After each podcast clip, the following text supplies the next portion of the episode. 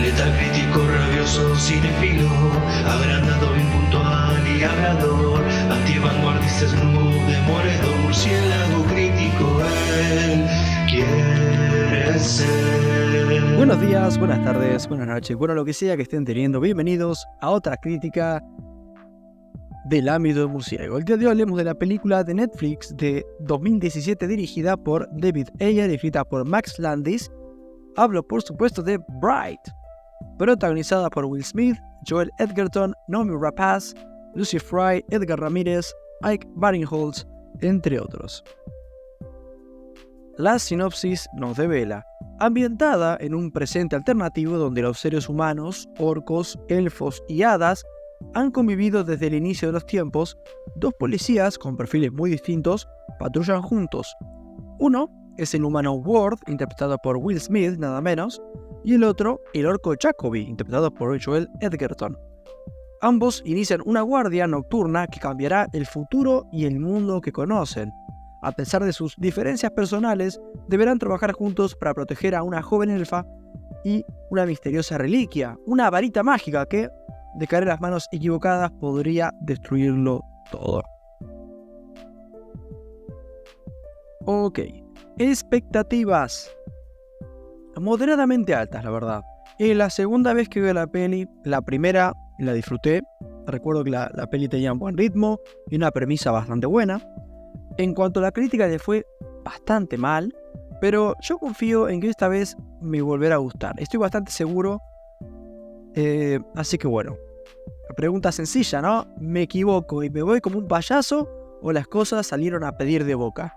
¿Bright es una película olvidable o una peli juzgada injustamente? ¿Es recomendable? Vamos a averiguarlo.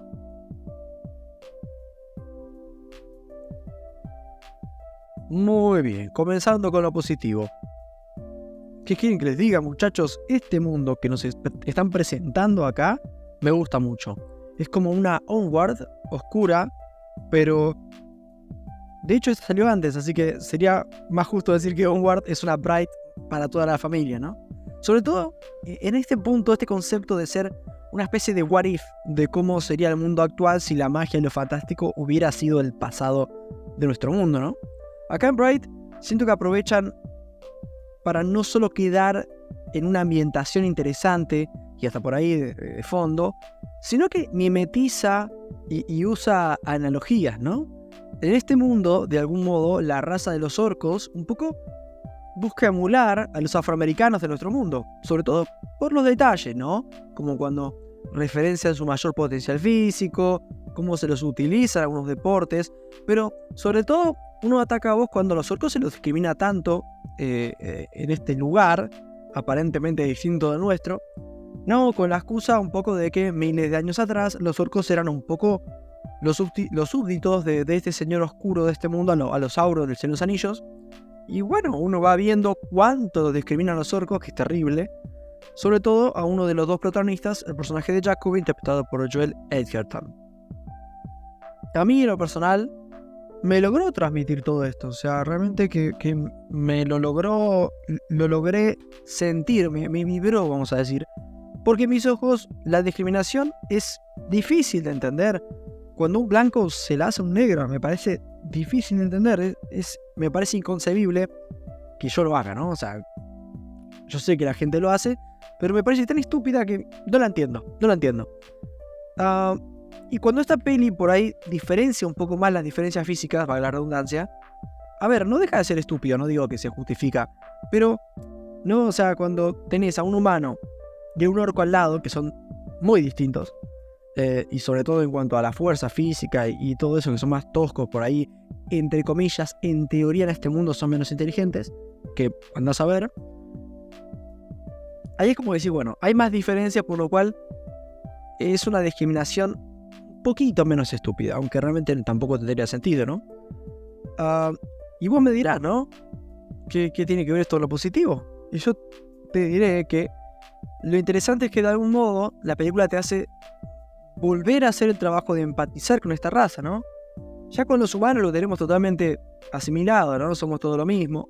En teoría, ¿no? Tipo, en teoría lo tenemos todos asimilado, pero hay gente que no.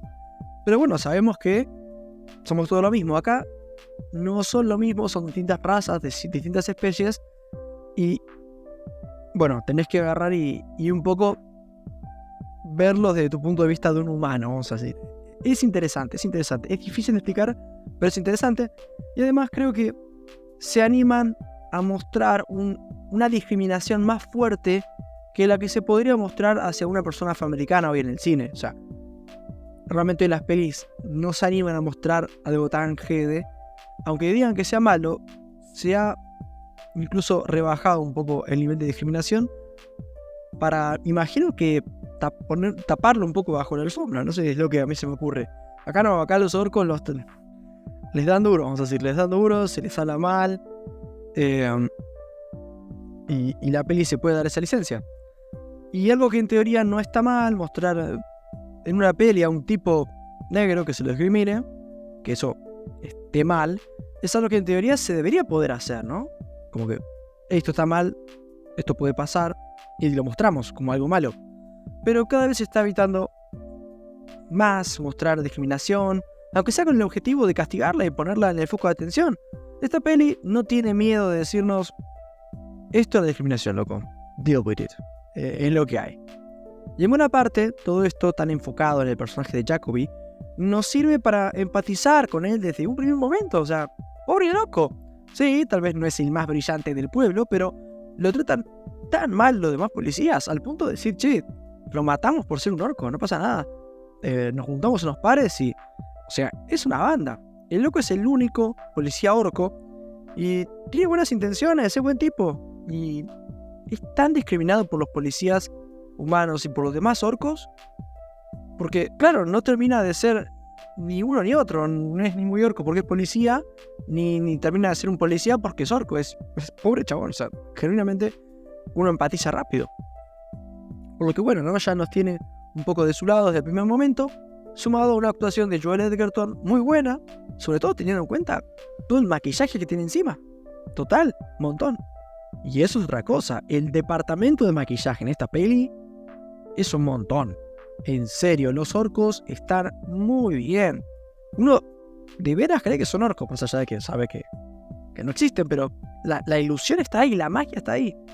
Y los elfos, ni te digo, siendo a priori algo más sencillo, más parecido al humano, logran con el maquillaje transmitir esto de que son más sofisticados y elegantes. ¿no? Tenemos por un lado a Edgar Ramírez haciendo de, este elfo como una especie de FBI o algo por el estilo. Y bueno, ¿ves? Y, de intimida, intimida, es como que te, genera respeto, ¿no? Por sus ojos, la actitud que tiene. Y ni te digo, esta elfa malvada interpretada por Nomi Rapaz, que realmente está irreconocible la actriz.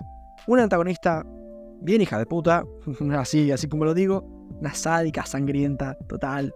Y visualmente interesante porque es muy hermosa, pero muy fría. Es, está muy bien, realmente está muy bien. Y bueno, me había faltado hablar de nada menos que la, la otra mitad de la pareja protagonista.